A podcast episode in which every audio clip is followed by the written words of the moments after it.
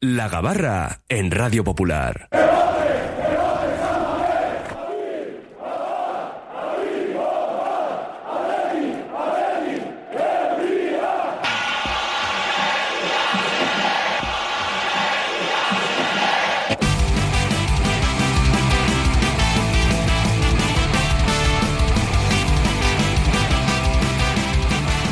30 de enero, todos a bordo porque zarpa ya la gabarra rojiblanca, la tertulia diaria del Athletic en nuestro Oye Cómo Va.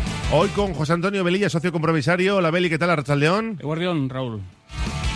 Con el debate de la filosofía de, de fondo, porque acabamos de tener a Chema Ondero. Ahora os pregunto, Carlos Taballa, Mundo Deportivo, Arrachaldeón. Hola Raúl, Arrachaldeón. Y César García, socio compromisario también, Arrachaldeón, César. Arrachaldeón. ¿Qué os parece lo que propuso ayer Deno, aquí, y lo que nos acaba de comentar su portavoz? Esa decisión de intentar fijar un poquito cuál es exactamente o cuál podría ser la filosofía del Atlético y llevarlo a una asamblea. No sé, de lo que habéis escuchado, ¿con qué os quedáis? Pues bueno, a mí no me gusta. A mí no me gusta que salga ese tipo de debates ahora en este momento, en mitad de la temporada. A ver, yo creo que la filosofía del Atleti está clara, todos lo tenemos claro. Es verdad que se ha hecho trampas con, con, jugadores puntuales, pues sí, es verdad, entonces no se deberían hacer. Pero yo creo que no, no es el momento de sacar ese debate. Y después, respecto a, jugar con hijos de vascos que, que, no estén aquí, ¿dónde pones el límite? ¿Le pones en, en, el hijo, en los nietos, en los bisnietos? Entonces, no sé, no, no, no, la verdad es que no, no me gusta que salgan ese tipo de debates justo en mitad de la temporada y precisamente cuando el equipo va muy bien. Pues eh, a mí tampoco me gusta. No sé las, eh, las pretensiones, las intenciones, si es eh, real o queremos protagonismo, porque en suelen hablar en todas las asambleas y desde ahora auguro que la próxima asamblea pues eh, va a durar no, no, hasta la una y pico, sino hasta las tres de la madrugada o yo qué sé.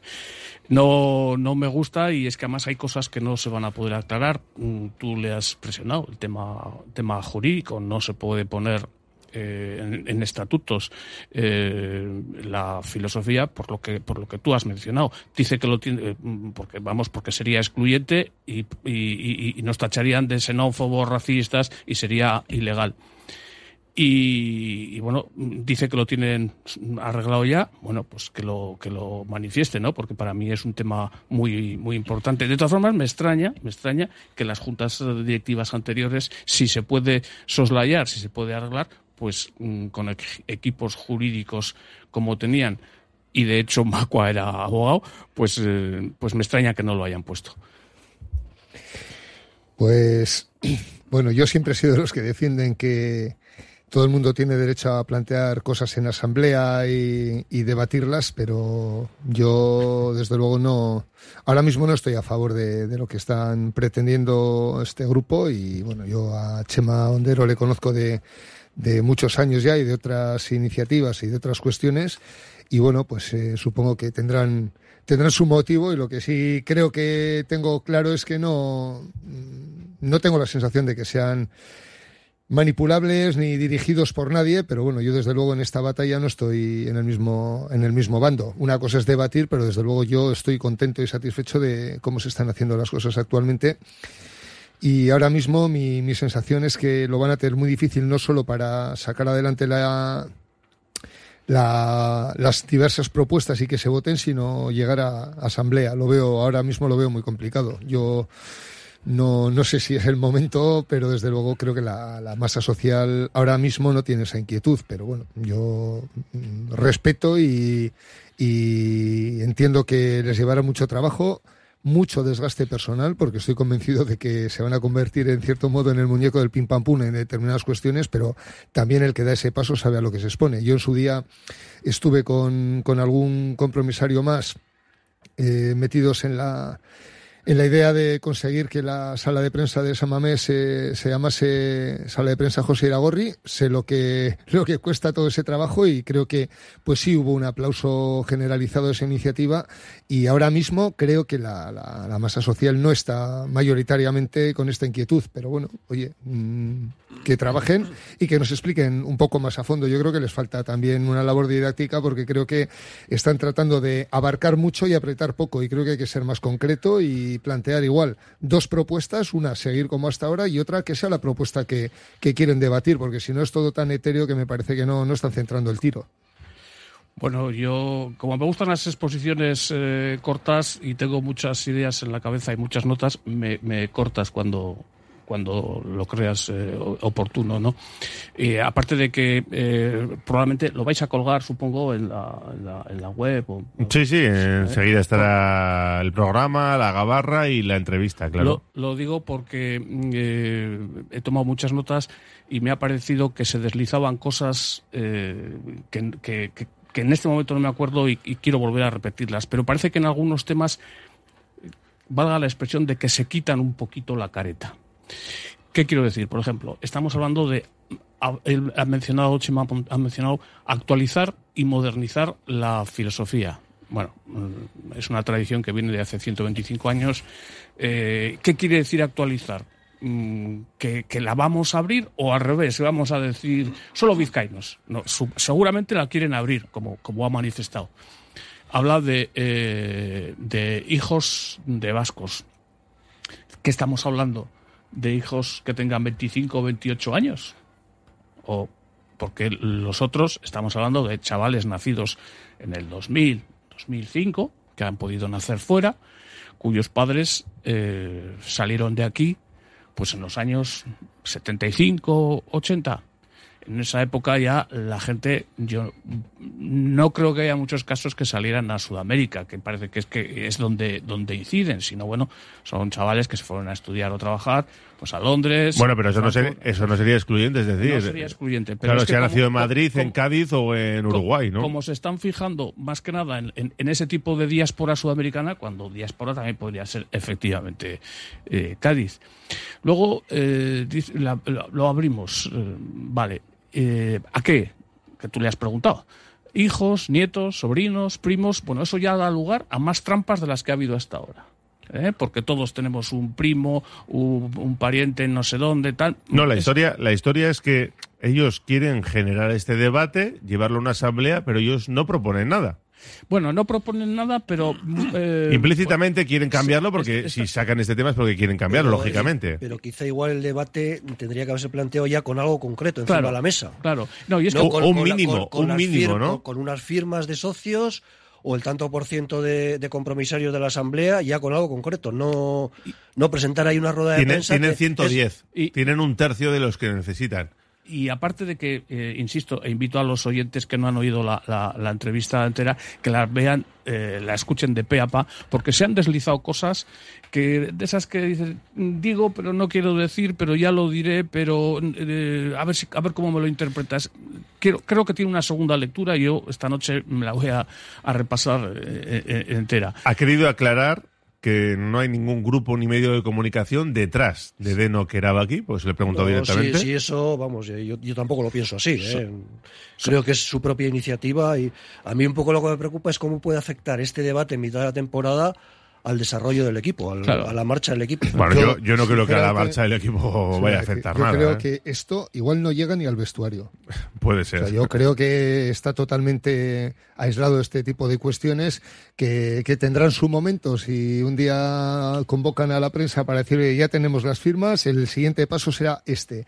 Pero yo creo que esto ahora supongo que será una labor eh, que no va a trascender, que tendrán que hacer de una forma menos menos visible y que, que si en algún momento llegan a tener las firmas, pues supo- supongo que sabremos de, de ello. Yo, vamos, no, no, no le doy ninguna capacidad de influir, afortunadamente, en lo deportivo, como tampoco influiría el 90% de las cuestiones que queramos llevar a la Asamblea de Compromisarios. Creo que hay un barco que va por un lado y otro que va por otro lado. O sea, la, la institución, evidentemente, tendría una una variación en su, en su modus operandi si sale algo de esa propuesta, pero yo creo que en el día a día del club, mientras no se dé eh, esa circunstancia, yo creo que no va a cambiar en absoluto la trayectoria deportiva, ni la captación de jugadores, ni nada. Pero es que además, César, hay una cuestión. Em, eh, Creo que todos estamos de acuerdo en que no se puede poner en los estatutos. Eso por, por, por, por cuestiones eh, jurídicas. Entonces, que la van a colgar en la web, como está ahora. Eh, va a venir eh, en la web, mm, va a venir mañana otra otra junta directiva, va a convocar otra asamblea y volvemos a cambiar la web. No sé, yo mm, yo creo, yo fíjate, sí sería más partidario de aclarar de una vez lo de mm, nacidos no hay nada que aclarar, nacidos en Euskal Herria, lo de formados, formados ¿Por qué no, por qué no se dedican a, a- a clarificar ese, ese término? ¿Qué es, qué es Bueno, pero eso entraría dentro del debate que quieren abrir. Mm, Pero yo además- creo que van por otra parte, por otra parte. Raúl. Yo creo que es que esto, esto es tan, tan simple como que podíamos estar debatiendo la filosofía bianualmente. Es decir, esta gente saca adelante una propuesta eh, cuando si saliese alguna variación res- respecto a cómo estamos, podría haber otro colectivo en un año que dijese, bueno, pues yo quiero volver a la filosofía Claro, antigua. claro, Es decir, podíamos estar constantemente con este tipo de cuestiones. Y yo creo que uno de, uno de los éxitos eh, del club es que somos distintos y que nunca nos hemos planteado meternos en esa vorágine, porque es que, joder, ahora imagínate que decimos, no, venga, pues vamos a probar con extranjeros. Y dentro de cinco años otro dice, no, yo quiero volver a jugar solo con los de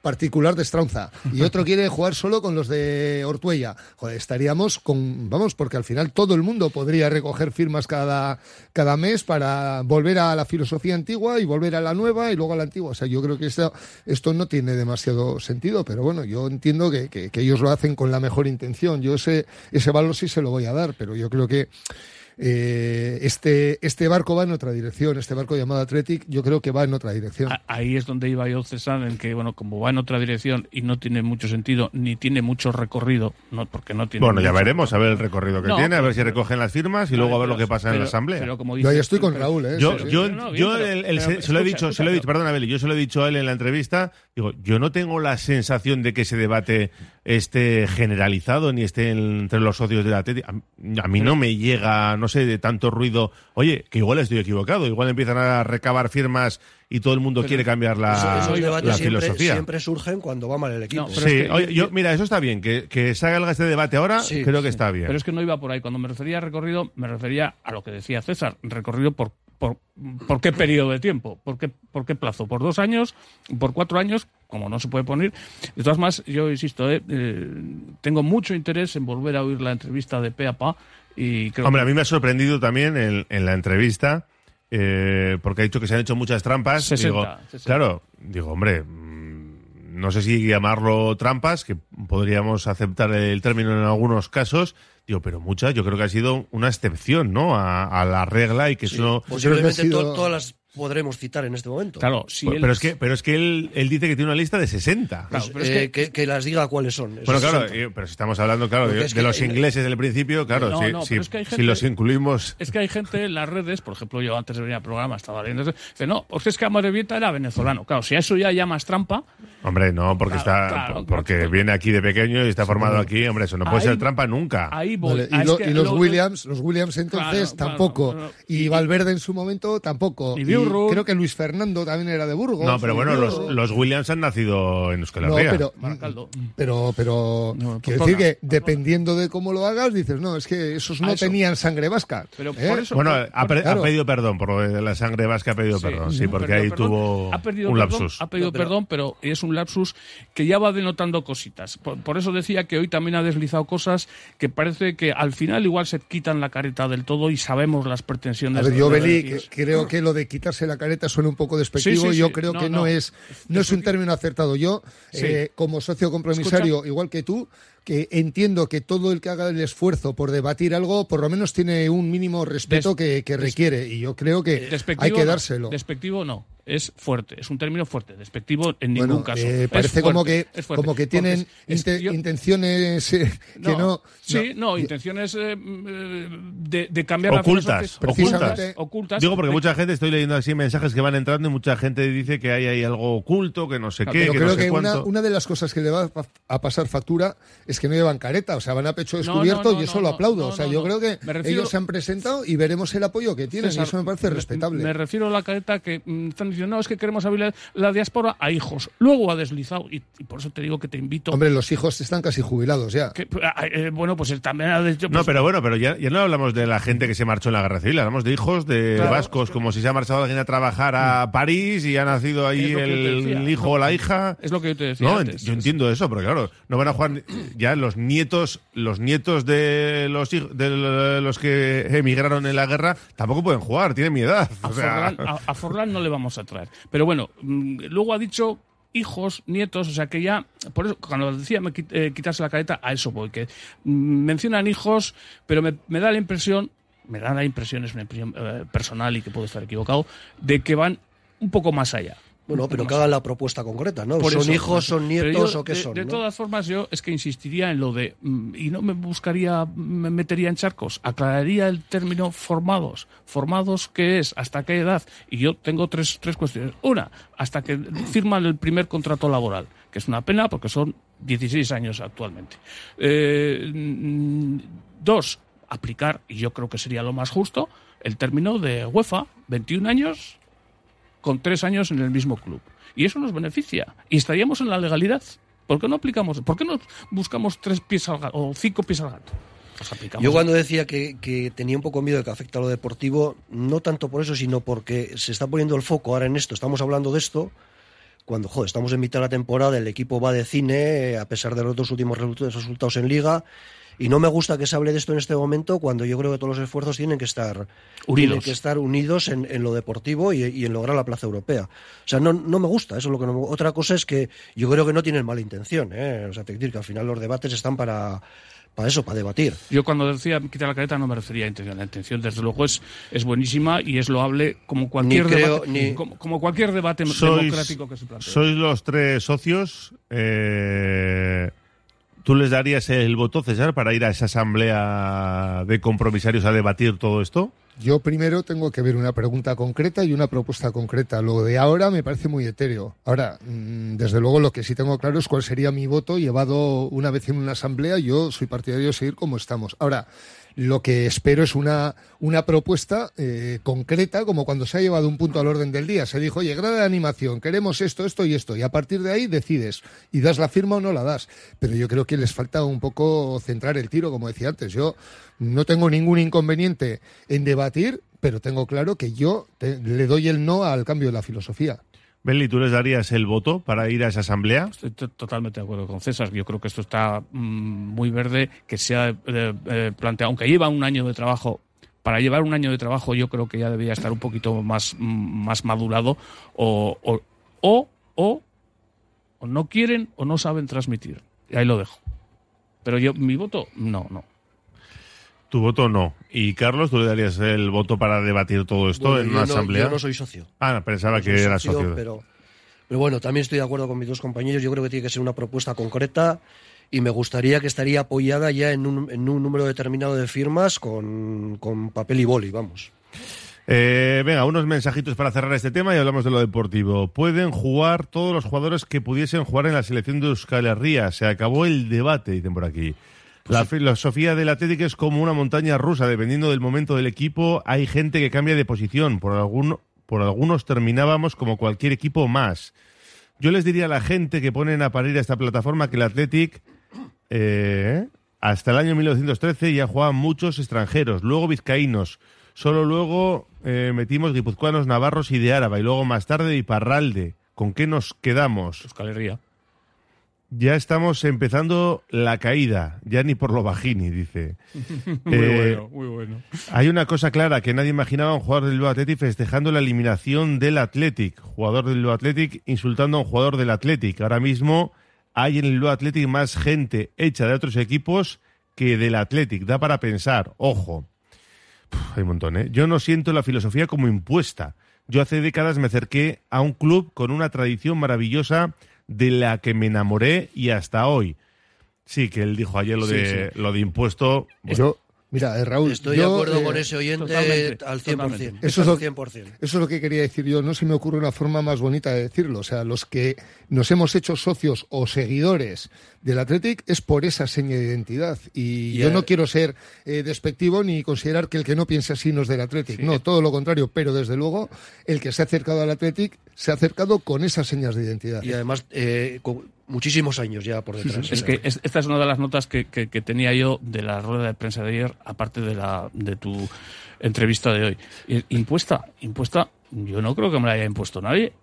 No, no, porque nadie te obliga a hacer ser socio. No, te no, puedes dar de baja cuando quieras. Pues eh, vamos. Yo, dicen por aquí, yo quiero cambiar la filosofía del Athletic, solo con vizcaínos, propone este oyente. Bueno, pues se puede debatir también esa filosofía. Oye, que solo sepan vizcaínos. Alguno decía por aquí que es eh, vizcaínos y que todos hablen euskera, también proponía otro oyente. Pues eso se puede debatir todo, oye, o que lo saquen a, a colación.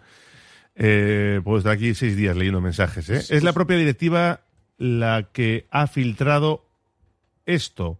Corderos con piel de lobo. Ojo. ¿Pero qué dice? No sé. Pero si sí, quieren sí, fichar extranjeros que funden el Bilbao.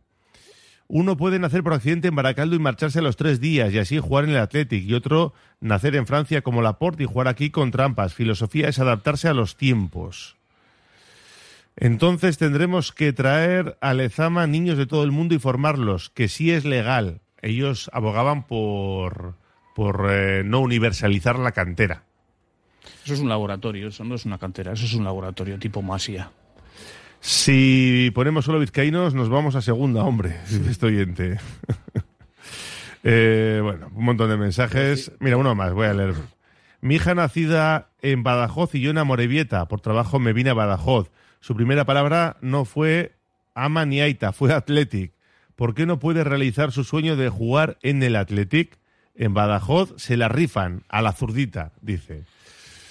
Bueno, pues oye, pues eso va a entrar en este debate que ya veremos si tiene una asamblea extraordinaria en principio para 2025. Fíjate. Apuntaban en su hoja de ruta. Un, un apunte un poco al margen de la filosofía. Yo creo que hay un campo de trabajo todavía sin explotar y es que cuando vamos a, a un colegio vemos cantidad de chavales con la, con la camiseta del, del, del Barça, del Madrid, etcétera, etcétera, porque es lo que, lo que más ven en televisión. Yo creo que ahí es donde debemos incidir y donde hay más campo de, de trabajo.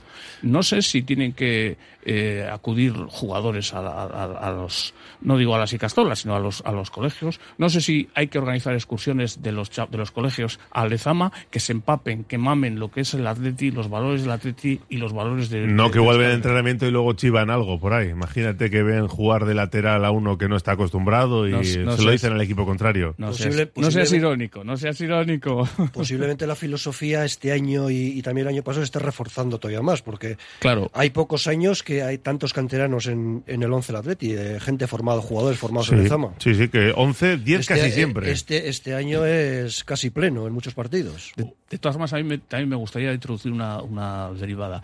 Eh, estoy de acuerdo con la, la filosofía, jugadores nacidos y formados o, o formados en Euskal Herria, pero luego en el césped, mm, nacidos o formados en Euskal Herria. Hemos tenido casos, mm, siempre digo los mismos, eh, que han mamado lo contrario, es decir, el antiatleti, como Víctor, Víctor Alquiza. Víctor Alquiza era un profesional como la copa de un Sí, pino. ¿Y sí, qué había sí. mamado en casa?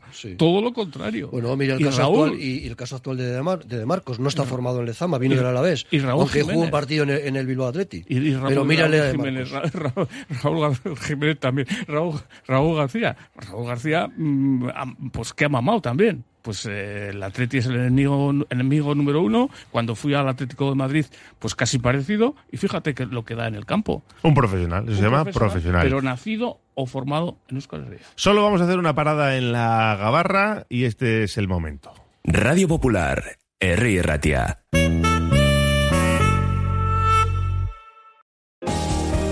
El agua mineral natural de Alzola Water surge de forma natural desde el macizo de Isarraich, donde pasa 25 años en la naturaleza. Este tiempo le confiere una composición excepcional y un sabor único. Pruébala y te sorprenderá. Bodegas de Galdames, Viñas Ulibarría, sabor puro a tradición. Disponemos de una gama de chacolís elaborados con la mejor selección de uvas de nuestros propios viñedos. Chacolito, Reloizaga y Chacolí Errota, blanco y rosado. Más información en el 627-992-063 y en vinasulibarría.com. Trademur, el control de la humedad. Más de 20 años solucionando problemas de humedades con la máxima garantía. Terrazas, fachadas, muros enterrados, capilaridad. Son especialistas en problemas de condensación y te ofrecen una garantía de hasta 30 años. Trademur, presupuesto totalmente gratuito y sin compromiso. En el 605-167-187 o en trademur.com. Desde 2009, Vizcaya Esnea está llevando el sabor de la mejor leche de vaca a los hogares vascos. una iniciativa empresarial innovadora en la que 35 caseríos utilizan grandes extensiones de prado en el entorno natural mejor conservado de Vizcaya, permitiendo que el ganado paste libremente a lo largo y ancho del valle, produciendo una leche que supera los estándares europeos de calidad, con todas las propiedades nutritivas de origen y un sabor auténtico.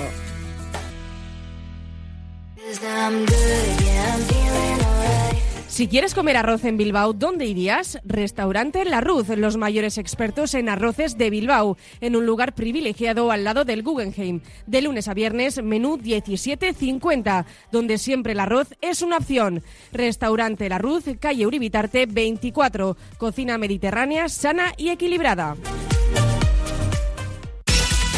Malda Bikes, auténticos profesionales en la electrificación de la bicicleta. Reparación, venta y alquiler con el mejor asesoramiento. Nuestro mecánico ha trabajado en los mejores equipos ciclistas internacionales. Malda Bikes, lo que los ciclistas necesitan en Bilbao. Blas de Otero 61 y en el Orrio San Fausto 25. Confía en nosotros y ahorrarás. ¿Necesitas un trastero o un almacén con servicio de furgonetas y recepción de mercancías? Ya seas empresa, autónomo o particular, en Más Space tenemos trasteros a tu medida. Ven a visitarnos junto a Obramar Sestao y llévate el primer mes gratis. Más Space en el 946 511 500 y en másspace.es. El vino y todas sus denominaciones de origen. Vinos Mendía nos propone su gran selección de vinos al mejor precio y directo a casa. Venta online en vinosmendía.com, donde verás también sus conservas artesanas. En el polígono Ugaldeguren de Zamudio, Vinos Mendía. Venta al por mayor y a particulares. Egizu zure seme edo alabaren matrikula Bilboko Madre de Dios ikastetxean eta Más Familias Más Ventajas promozioko abantaila esklusiboak jasoko dituzu. Matrikula epea zabaliko txailaren zazpitik hogeta irura, aurreta lehen eskuntza eta DBH-erako. Zeure bizitan aieran madredediosikastetxea.comen urratxe sendoak helburu handiak. Descubre el oasis del bienestar en Bilbao. Centro de masaje y bienestar Etual. En Alameda San Mamés 1. Ofrece masajes terapéuticos, relajantes, drenaje linfático y más. Sumérgete en la experiencia de la chocolaterapia o la miel. Además, disfruta de nuestra exclusiva sauna de infrarrojos. Renueva cuerpo y mente en Etual. Radio Popular, R. Ratia.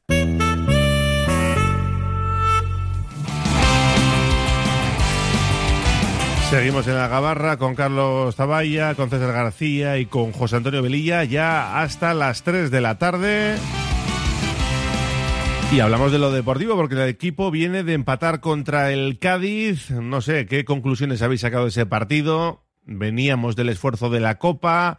Estáis de bajón, lo entendéis, empezáis a ver un poco cuesta abajo en liga, porque se ha hablado mucho de hasta dónde va a llegar el equipo, va a distraer la copa. ¿Qué, reflexión habéis hecho? Yo sí estoy de bajón, porque al final parece que todo lo soporta el hecho de que tenemos ahí delante la copa y, y es cierto, pero bueno, había días suficientes como para haber intentado no, no, darle la vuelta al calcetín totalmente. Yo creo que es importante sacar un equipo reconocible y, y no hacer tantos cambios en una alineación cuando ya tú mismo ves que al poco de, de, del partido, y es de hecho nada más eh, pasar el, el descanso, haces tres cambios y, te ves obligado a que jugadores que no están para 90 minutos los acaben jugando, como puede ser Iñaki Williams, como puede ser el propio Geray o como puede ser el propio Ander Herrera, porque no has hecho un planteamiento lógico. Yo creo que hubiese sido mucho más razonable hacer tres o cuatro cambios, salir a por el partido y en el descanso reseteas y si el partido está más o menos encarrilado, pues entonces es cuando das descanso a jugadores importantes, pero son puntos fundamentales que luego los podemos echar de menos. Llevamos un punto ante Cádiz y Valencia. Y yo creo que eso es lo importante, el hecho de que podíamos mantener distancias y corremos riesgo de que se nos acerquen y tenemos la experiencia de los finales de temporada que suelen ser peligrosos, ¿no? Yo por eso digo que yo en cierto modo sí estoy de bajón, que luego te vienes arriba con la copa, por supuesto, pero es que si también dosificamos jugadores en el próximo enfrentamiento liguero y la volvemos a liar, pues al final en lugar de tener al siguiente a nueve puntos va a acabar estando a cuatro o a tres. Sí, a ver, yo no tanto por el partido otro día, que hizo siete, creo que fueron siete cambios en el once, sino yo creo que el Atleti ya viene de partidos anteriores eh, bajando un poco el bajando un poco el nivel el, partido de, de, Mestaña incluso partidos anteriores no me refiero al de Copa del Barça la, sobre todo a la gran segunda parte que hace que hace el Atleti en la segunda parte del Barça y eso es un poco lo que me preocupa un poquitín, no tanto el partido de otro día, que son muchos cambios, y la conclusión es que en este equipo, como en todos, hay titulares y hay suplentes. Que no es lo mismo jugar arriba con Guruceta, Iñaki, los dos hermanos Williams y Sanzet, que, que te salga Unai Gómez, que te salga pues, los que salieron. Villa Libre día, salió arriba. Villa Libre, que el único titular de los que salió arriba fue Iñaki Williams. Pues yo creo que era un partido un poquito de bajón también, se me ha pinchado a mí también el, globo. ¿eh? Yo creo que era un partido de, de, preparación más del psicólogo que de, que de Valverde, porque les, inculcarles que había que resetear, olvidar la, la, la, copa y resetear en el sentido de decirle, oye, que es que no hemos conseguido nada, no hemos conseguido nada todavía ni en la copa, ni hemos conseguido nada todavía en la liga. O sea que de relajación eh, cero. Me pareció. Y además que hemos yo... aprendido, hemos aprendido que no se puede fiar toda la claro, copa. Yo creo que yo ya creo, lo tenemos yo que creo aprender. Que no ¿eh? fue relajación, ¿eh? Yo, pues para en, mí en, fue... en, en, cuanto a relajación Atleti, yo no lo considero así, pues, ¿eh, Belilla? Para mí me pareció la lógica, relajación y lógica. Un juego de palabras, pero mm, lo puedo entender, pero, pero me duele decir que, Lo- que estaban un poco relajados. Lo que está claro es que por físico no tenía que ser porque hizo siete cambios, hubo días yo creo que suficientes. Es verdad que el Cádiz mejoró, estuvo mejor en defensa que con Pellegrino, la, pues la gente se enchufa, ¿no? Cuando llega un entrenador nuevo, Sí, un equipo y- bastante Y agresivo, jugando muy en largo, Sí. jugando fútbol directo, balones en largo. al límite muchas acciones ramos. también. Sí. Sí, pero con un empate que no nos sirve, no le sirve a ninguno de los dos. Y, el Athletic, que eso, estaba un poquito espeso, le faltaba velocidad en el juego y sobre todo lo que vino a decir Valverde en sala de prensa, ¿no? Esa tensión, esa ambición, la mentalidad ganadora que hablaba en su día Marcelino cuando estaba en el Athletic, que vienen del esfuerzo, es difícil, ¿no? Tener la cabeza a tope de dos partidos seguidos, pero un- con un poquito más, yo creo que les hubiera dado para ganar al Yo Cádiz. creo que ¿eh? se vio además que en cuanto metió los primeros cambios, hubo Otro partido. una pequeña variación en la forma de jugar. Porque el mensaje del entrenador fue muy claro y Claro. rotundo desde el principio de la segunda parte. Claro, pero la pregunta es, ¿por qué no se puede empezar el partido con los que quiso empezar la segunda parte prácticamente y, y no dejar un bloque tan desangelado y, e irreconocible? O sea, Hombre, por- es que Por ejemplo, en el caso de Nico Williams venía a jugar eh, partido completo y prórroga completa eh, hacía cuatro días. y lo de Iñaki, Igual, en el caso de Nico, yo sí que lo entendí, el, el que Sí. comenzara el partido. Incluso. Sancet, ¿no? Que acabó. Sancet acabó el partido, los medios centros. Yo sí entendí los cambios. Sí. Yo, por ejemplo, igual sí puedo los estar entendí. de acuerdo con César que fueron demasiado cambios. Eh, igual con tres, con cuatro, tres o cuatro cambios hubiera sido suficiente. encarrilas el partido y luego le das otra vuelta de tuerca. Pero si, si en un pa- o sea, es, es un equipo que creo que lleva tres, cuatro meses sin ganar un partido, el Cádiz. Diez, con el del otro día, 18 Claro. partidos sin ganar. Claro, es, o sea, ahí es donde tienes que oler sangre y decir, oye, este, esta pieza no se me escapa y se nos escapó el Granada, se Es- nos ha es que escapado es el. Cádiz. Es son cuatro, son claro, cuatro, son Dos equipos que van a descender o tienen muchas probabilidades de hacerlo. Sí, sí, sí. Eh, has dejado volar cuatro puntos que uf, muy valiosos. que pueden ¿eh? ser importantes para Europa. Esperemos que no, esperemos que no, pero que pueden ser importantes. Es que la primera premisa para conseguir un objetivo, mm, léase Europa en cualquiera de sus dos versiones, es ganar, por lo menos ganar donde los demás ganan. Y luego tirar para arriba. Pero si tú mm, pierdes o empatas donde todo el mundo está ganando, donde en teoría son los puntos, que me perdone el Cádiz, más fáciles, pues eh, quiere decir que, que algo está fallando. Y yo con, con los cambios estaba de acuerdo. Lo que no estoy de acuerdo es con el rendimiento que dieron algunos de esos cambios. Libre estuvo desaparecido. Pero Beli, no es igual, no es igual de fácil rendir cuando entras en un bloque que está totalmente consolidado a cuando no hay ese bloque y todos los que entran Pues es mira- el primer día que juegan juntos, exagerando un poco, pues ¿no? mira- Yo, pues mira, eh, viendo además la situación de derribo que hay ahora mismo a 600 kilómetros de aquí, que, que, que, que te podías haber puesto empatado a puntos con ellos, Pues que no sabemos dónde van a acabar, pero por lo menos lo tuyo cumple, ¿no? Y repito, huele sangre, Pero vete como el tiburón a por, a por esa pieza y luego sí, la semana siguiente que gane el Cádiz y la otra también, pero ahora mismo no puedes dejar escapar a un equipo en esa situación. Sí, César, pero eso tiene otra lectura y es, Majo, si tú quieres, estás peleando por un puesto y quieres ser titular, tienes que pelear mm, a tope. Y no se vio, eso no se vio. Ya, pero dame las, la- dame las mismas herramientas que a los demás, porque claro, si me pides que yo Pero tire yo- la puerta no abajo, Pero a mí, me a, a mí de- me yo no parecía un equipo, un equipo eh, más que suficiente para haber ganado Claro. en Cádiz. ¿eh? Pero que yo yo- no creo que fue tanto de no pelear. Yo creo que las cosas Bueno, no salieron. hablo de El cen- rendimiento. El, centro, o sea, lo que mejor funcionó fue la defensa, en mi opinión. Vivian hizo- hace buen partido. Sí. La defensa estuvo bastante bien porque el Cádiz tampoco creó ocasiones y las que creó fueron disparos desde fuera del área que sacó bien dos lanzamientos de fuera del área que sacó bien Unai Simón. Yo creo que fue un tema de mentalidad, ¿eh? de, Claro. de- de esa costumbre de, de- de ganar todos los partidos, que decía Valverde hace unas cuantas semanas en la de prensa, de nos tenemos que acostumbrar a ganar eh, ya como rutina, ¿no? De tenerlo en la cabeza, esa obligación que tienen Madrid y Barça, entre comillas, eh, de ganar, de salir a ganar a todos los campos, que el Atlético lo estaba haciendo esta temporada, pero el otro día fue como un... Vamos a ver qué pasa, vamos a ir madurando el partido, ya lo arreglarán estos en la segunda parte de los titulares y, y no dio. Yo, este- Pudo haber dado eh, con ese penalti, pero no, no dio. excepción hecha de Unai Simón, que por la posición que ocupa en el campo y porque eh, casi siempre lo hace bien, lo voy a dejar un poco aparte, pero de los 10 jugadores de campo, al único que le veo salir siempre con los ojos inyectados en sangre y se entienda la, la metáfora es a Vivian. O sea, yo a Vivian fue- siempre le fue- veo intenso. sí. Y, y Y concentrado, entiendo, y de claro, y es un jugador Él- que ya él- está consolidado, que es titular, que él, él no está para hacer méritos, porque ya los hace cada día, ¿no? No es el que tiene que demostrar, y curiosamente es el único que sale, eh, digamos que es mi día de trabajo y yo aquí lo doy todo, ¿no? Y los demás Él, no él- salieron a y Simón fueron los mejores. Yo creo Claro. él, él es el mejor jugador de campo y después Simón las dos intervenciones que tiene a disparos desde fuera del área que fueron. A mí me gustó y- Geray, ¿eh? A mí me gustó No, a, mí, Geray. a mí también, a mí también. Sí, y, sí, sí. Y, y a Duárez, por lo menos porque lo intentó. No le salió todo lo que intentó, pero lo intentó, lo intentó. Y eso que yo le suelo achacar de un poco de apático. Pero, Sí, dio, dio un pasito, ¿no? Dio un pasito a Duárez. sí. Eh, sin embargo. Yo sí eso- esperaba más, por ejemplo, de Villalibre, Sí, sí. que había jugado en Copa y, y cuando sale en Liga no, no parece que da tanto lo, Sí, pero luego salió. como lo da en Copa. Estuvo desasistido, luego salió Gruceta y fue lo mismo Y que Villalibre. estuvo- desasistido.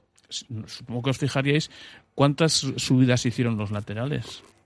No sé si por decisión propia o, o de Valverde, pero los laterales. mm, Le, le cue una o ninguna. una o ninguna. El rendimiento de los laterales es otra de las cuestiones que, que se está viendo en los últimos partidos. Yo vi un, un flojo Vesga, pero también vi un flojo Leque, vi un flojo Yuri Berchiche. Y el tema de los laterales, pues bueno, parece que están haciendo una operación de captación para el futuro, ¿no? Pero el tema de los laterales me preocupa porque, Sí, sí, eh, como comento con, con alguno de mis amigos, Leque poco a poco va volviendo a ser el Leque que todos conocemos. Y no es el que ha sido dos, durante dos meses. O sea que al final el Pero rendimiento claro, de los jugadores es el que es, ¿no? Y Leque, Leque vuelve a ser un jugador que no es, eh, mm, digamos, alguien que te pueda dar defensa y ataque, pues porque no tiene conceptos defensivos y bueno, tiene una serie de partidos que está concentrado y le salen las cosas, pero al final no puedes estar toda una temporada a ese nivel. Lo que pasa es que César, lo mismo juega de lateral derecho que juega de lateral izquierdo. Pues bueno, pues O eso es una, eso tiene que ser complicado. Eso es una un cuestión de staff técnico y de dirección deportiva. Que por qué no tenemos más que tres centrales, por qué no tenemos un relevo más o menos programado ya para unos, centra- unos laterales muy veteranos y que el único que está, y que oye, que hay que aplaudir porque lleva una buena temporada, pero que está volviendo a bajar su rendimiento es Sí. Leque, y detrás de ahí tenemos... eh, Y Yuri, y Yuri también Pero, pero de, todas formas, entre Lecue de Marcos y Yuri, bajando el rendimiento, Lecue para mí es el mejor de los tres ahora mismo. Hombre, Además, yo no me Yo metería. a, yo a Yuri le estoy viendo meterse en el global de la temporada sí. en, en Sí. unos líos Yo- yo y no- de Marcos, bueno, pues con sus dientes de sierra ha estado muy bien, pero ahora tarjeta- mismo es- pero ha tenido lesiones también. Por eso Desde- digo que desde a- que ha vuelto la lesión no está igual. a- ahora está empezando a, tener un poquito más y seguro que va para arriba, pero en este, en este momento, si hacemos la foto ahora, yo el que mejor veo sin verle como hace un mes es a Lecue. ¿eh? Yo no criticaría de todas maneras un jugador que te sirve que hoy tiene que jugar a la izquierda, mañana tiene que jugar a la derecha, pasado mañana tiene que jugar en no sé dónde y que recordemos que hace una semana jugó, o hace 15 días, jugó estando tocado, que, que, que todos me está- Leque descartado, Leque, Leque descartado, y de repente sale. Y hablando de salir, me extraña que no haya salido en la tertulia y, y tampoco en la prensa. mm, nadie ha mencionado a, a Muniain. Y era un partido igual para que saliera fresco.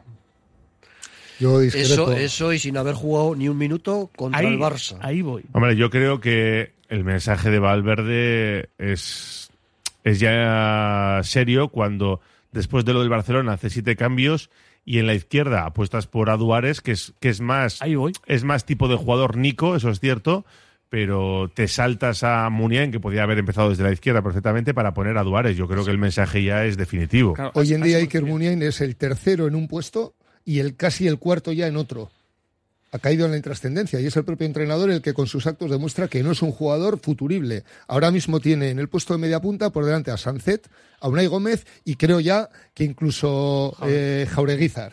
Y en la, en la banda izquierda, que al final su anarquía le marca mucho y marca mucho también a su defensa, porque no le ayuda defensivamente, tiene por delante a Nico y a Berenguer en caso de que, porque Berenguer es el, repuesto, el, el lecue de la defensa es el Berenguer del ataque. Puede jugar en una banda y en otra, pero mm, es un jugador que ha caído en la irrelevancia. Yo de todas formas mm, no le Yo no le echo de menos. ¿eh? No, le veo entrenar y por tanto tengo que decir que tendrá eh, razón Valverde. ni nadie, Belilla, ni nadie, nadie le vimos entrenar porque les vemos 15 minutos hacer un rondo y después nos echan. Le ve el que toma las decisiones. A, eso voy, que entonces tengo que creer que, que Valverde está acertado y sabe más que todos nosotros juntos en este tema. Ahora, no deja de sorprender. Es llamativo, es llamativo, eso, eso es evidente. Nos decía un oyente aquí en nuestro WhatsApp lo de Iñaki, que es verdad, fue titular y firmó un partido. Parecía que el 10 lag lo tenía en Cádiz, más que. yo creo que lo que no le salió nada. Le vino, le vino con retardo. Sí, sí.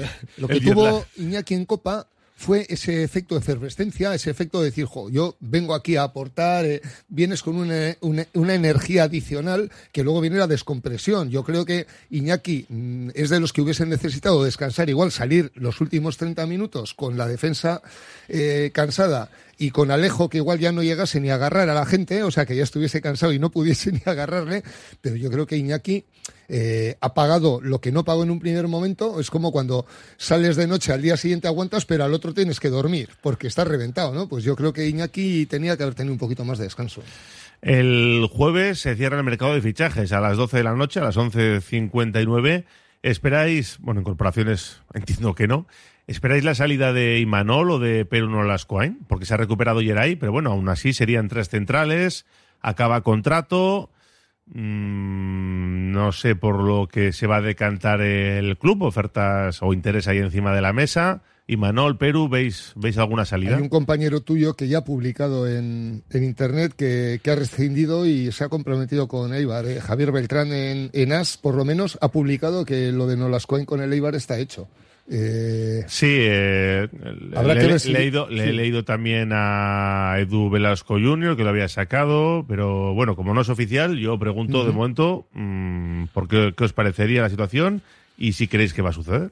Si ahorramos dinero por jugadores que no van a jugar, ahora lo que hay que pensar es que para el año que viene, eh, y más si vamos a Europa, tenemos que tener una plantilla contundente y, hay dos o tres puestos donde necesitamos refuerzos. No las Cohen está claro que ni cuando no ha habido centrales era aprovechable como central y luego hay un overbooking por delante de los centrales, que es un puesto que está muy cubierto y hay demasiada gente y lo tiene muy difícil para conseguir algo. Yo entiendo que él quiera buscarse su futuro y si el Athletic ahorra dinero librándose de esta media temporada y la paga ya el Eibar, pues Yo creo que ese, ese, problema es la ficha que tiene, lo, lo que cobra, pero pero en, teoría era el cuarto central de la plantilla. Dejar escapar a un jugador que puede jugar de, central, tal y como estamos en esa posición, que hemos tenido mucha suerte, porque han estado jugando Vivian y Paredes sin un problema ni de lesión ni de sanción.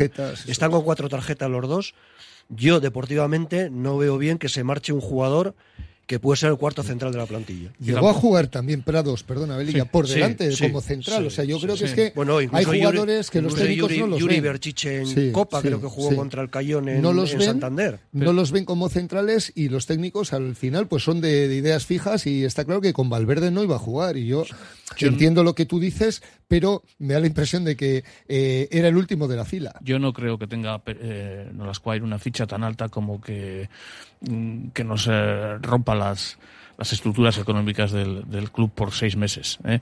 Eh, entonces yo estoy de acuerdo con Carlos, no prescindiría por lo que pueda pasar, sobre todo porque estamos vivos en, en, en las dos competiciones y, y, muy vivos y pueden hacer puede hacer falta mm, bueno voy a decir una cosa Dios no lo quiera pero pero puede hacer falta no y, efectivamente yo, yo no, lo cedería. Y, y Manol, pues eh, es que es. Digo, porque después del fichaje de Adama Es Boiro, que- que, que viene para el filial, es que, pero claro, no lo- sé. lo, lo de, lo de Imanol es y que no juega a nada, no juega nada. Es que no ha jugado nada y Adama Boiro han, fich- han pagado dos millones de euros por su cláusula. Se supone que es que va a empezar a jugar en el Bilbao Athletic, pero se supone que va a ser el recambio de Yuri en el lateral izquierdo. No sé. Eh, Yuri, eh, perdón, Yuri no. Geray, ¿cómo le visteis? En su vuelta eran tres meses y pico. A mí ya os he dicho que, que me gustó, evidentemente con sus fallos y, y que todavía tiene que, que aportar mucho más, pero ya se vieron algunos destellos en salida de balón, en esas mí- anticipaciones suyas. A mí, a mí- a mí me sorprendió, primero que jugara el partido al completo, porque es que venía de cuat- casi cuatro meses sin jugar ni un solo minuto, a pesar que en los últimos partidos había estado en, en el banquillo, y después lo bien que rindió. A ver si se le notaron fallos, pero creo que hubo dos jugadas que intentó sacar el balón hasta centro campo jugado. A mí me gustó. A mí me parece un, un gran central que ahora mismo eh, creo que además en un gesto que le honra cuando dijo que para él ahora los que tienen que jugar son Paredes y Vivian. Él debe entrar poco a poco. Me parece muy prematuro que se consolide en el once inicial, por ejemplo, para jugar contra el Atlético de Madrid. Creo que hay que irle metiendo en el grupo poco a poco. Me pareció excesivo el otro día, pero bueno. Lo pidió si él, ¿eh? pidió en los pero, 90 eh, minutos, sí, para pues- tener una prueba real. eh, No, y- y dijo Valverde que le preguntó en el transcurso del Sí, partido, sí. le preguntó cómo estaba y él dijo que estaba bien. Pues yo eh, en Liga, en el próximo partido, lo reservaría si las cosas van bien para la segunda parte, por ejemplo, y contra el Atlético de Pero Madrid ¿sabes lo que me pasa? la jugaría con los que están rodados. ¿Sabes lo que pasa, César? Que están los dos centrales con cuatro amarillas y Valverde no quiere que los dos centrales en un partido la quinta los dos. Y por eso por eso entiendo que Geray volverá a jugar contra el forzando de Mallorca. uno en uno, sí. Claro, Así. para que cuando Pero- caiga, que caiga uno. Pero para la Copa, que es lo que ahora mismo parece el objetivo número uno, yo sí creo que ese día que es de pantalón largo todavía le pilla un poco pronto a Yeray. Puede ser, puede ser, pero bueno, a mí ya me gustó a verlo cómo está contra el Mallorca y todos entendemos que eh, a, a poco que se acerque a su 100%, mm, Geray tiene que ser titular en este equipo, ¿no? A- a mí me- Por muy bien que lo estén haciendo los otros, que lo están haciendo. A mí me gustó mucho y además es que me pareció muy muy oportuno porque efectivamente Paredes iba como 10 partidos eh, con, con tarjetas y ahora vienen eh, vienen un par de partidos propicios para que uno de los dos mm, Paredes o, o, o Vivian vean la amarilla. El viernes viene el Mallorca, pero es que luego vamos a Almería. Bueno, pues igual alguno de los dos eh, igual tendría Provocarla. Tú dices que provocar Pues, uno de los dos que la provoque este viernes. Igual uno, uno la tenía que haber visto en Cádiz Exacto, y el exacto. otro contra el Mallorca. Yo, eso es lo que dije hace hace 10 días. Porque es que después viene aquí el Girona. eh, que ahí vamos a tener que, que pelear con todo. Eh, y en medio la Copa. Pero bueno, las tarjetas no cuentan para la Copa.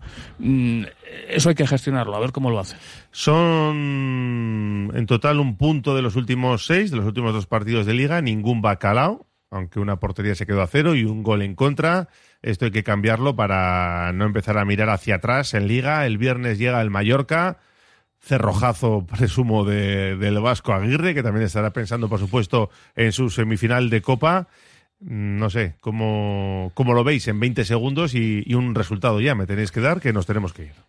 Pues a mí me, me parece que es un partido de ganar o ganar, porque además es que el Mallorca tiene el mismo problema que nosotros, que tiene que centrarse también en Liga y Copa, con lo cual eh, en eso estamos empatados. También tendrá que ver hasta qué punto apuesta por Copa y dosifica su plantilla. Por tanto, el factor diferencial que es jugar en casa, que lo tenemos, tiene que ser resolutivo. Yo apuesto por un 3-1 y jugador clave eh, Sancet. 3-1 Sancet para César García. José Antonio Velilla. Yo tenía el 3-1 también. Yo creo que lo que hay que hacer es darle el whisky a Aguirre antes del partido y no después. Eh, entonces, vamos a apostar por un 2-0 Unai Simón. 2-0, Unai Simón.